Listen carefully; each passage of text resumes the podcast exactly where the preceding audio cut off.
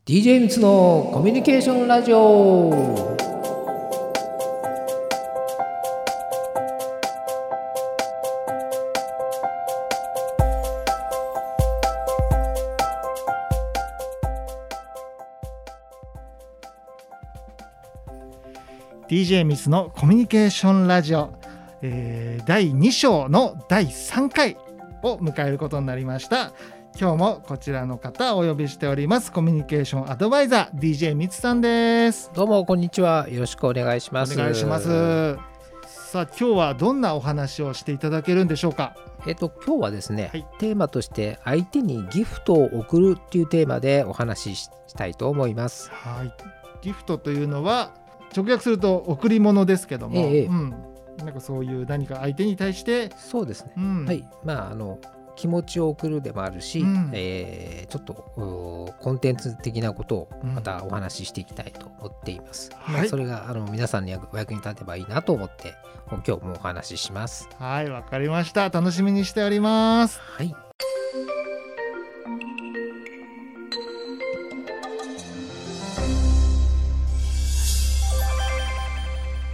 さあ早速本題の方に入っていただきたいなと思うんですけども、テーマが相手にギフトを贈るっていうことなんですけども、はい。具体的にどのようなことなんでしょうか、はい、まずあの相手にギフトを贈るっていうテーマなんですけど、うん。まずは気持ちの問題として、まあ、コミュニケーションを取る相手に対して、あのギフトを贈るという気持ちで、えー構えてみましょうという気持ちですね。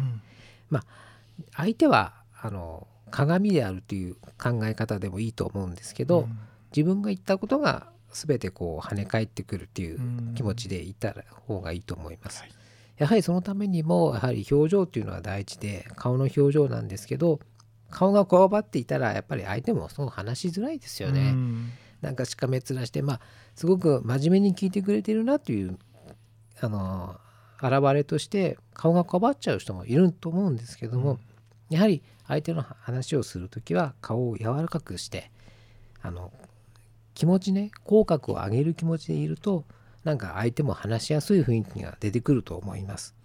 そういったあの場の雰囲気をね作ってあげるっていうこともやはり相手に対するあのギフトを送るなる気もあのつながっていくと思っていますなる。ほどはい、でやはりそのなんだろうな相手に対してのそのプラスになるっていうことを意識してお話ししていくといいかなと思っています。うん。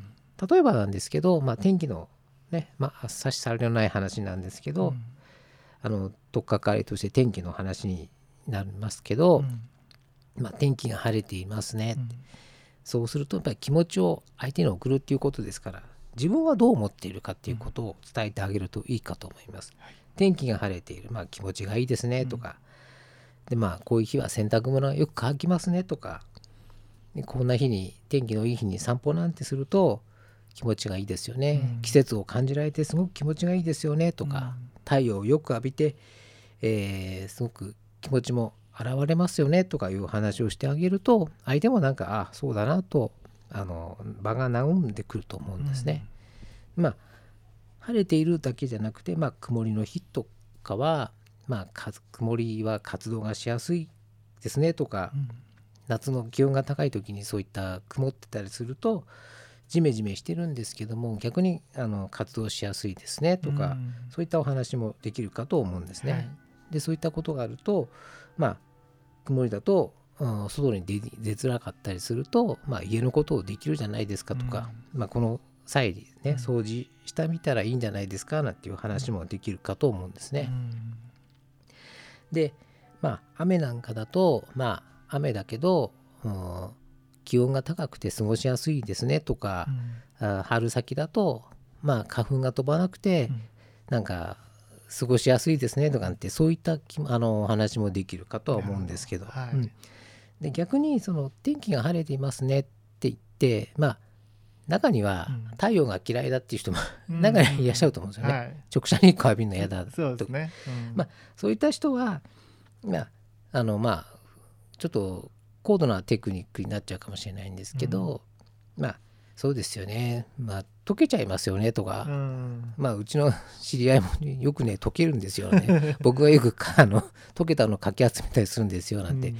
そういったまあ冗談もつあのできるかと思う。ちょっとこれ高度なんですけど、うんで逆にあの、まあ、ちょっと自虐的な、うん。あの伝え方として、まあ相手がちょっと太陽が出てて気持ちがいいですねって話したのに「いや私ちょっとまあ太陽苦手なんですね」って言ったら、うん。まあ素直に「まあごめんなさいね」ってあの言ってあげればいいと思うんですけどでその後にいや自分もね太陽好きなんですけどまあ勝手にあの好きだって決めつけちゃいました。すいません でも僕はあの太陽が出てる日はあの家で YouTube 見てるんですよなんてうん。逆にねインドアなこともアピールしてはい。あの、まあ、ちょっと場を和ませるっていうテクニックも使えるかとは思うんですけども、まあ、そういったあのことをあの考えてストックしておくと、あの場面場面でうん。使い分けできると思いますし、そういったことがあの自分の中に持っておくとうん。話もしづらしやすくなるかなというふうに思いました。うん。その状況をプラスに捉えて、はい。プラスその雰囲気をプラスにしてはい。するような言葉をかけるってことそうですね。そうですね。うん。まあ本当に心がけ一つで、うん。あのプラスにしてあげると、うん。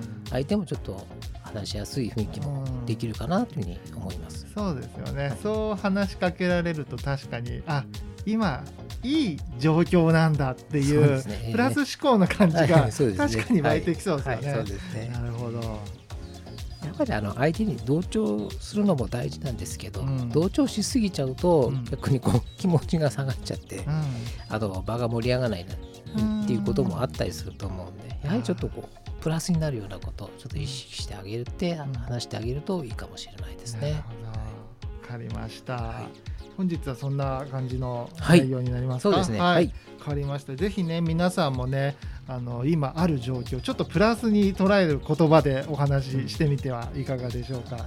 はい、ぜひね試してみたいと思いました。以上今回も素敵なお話聞かせていただきました DJ 水さんでした。ありがとうございました。はありがとうございました。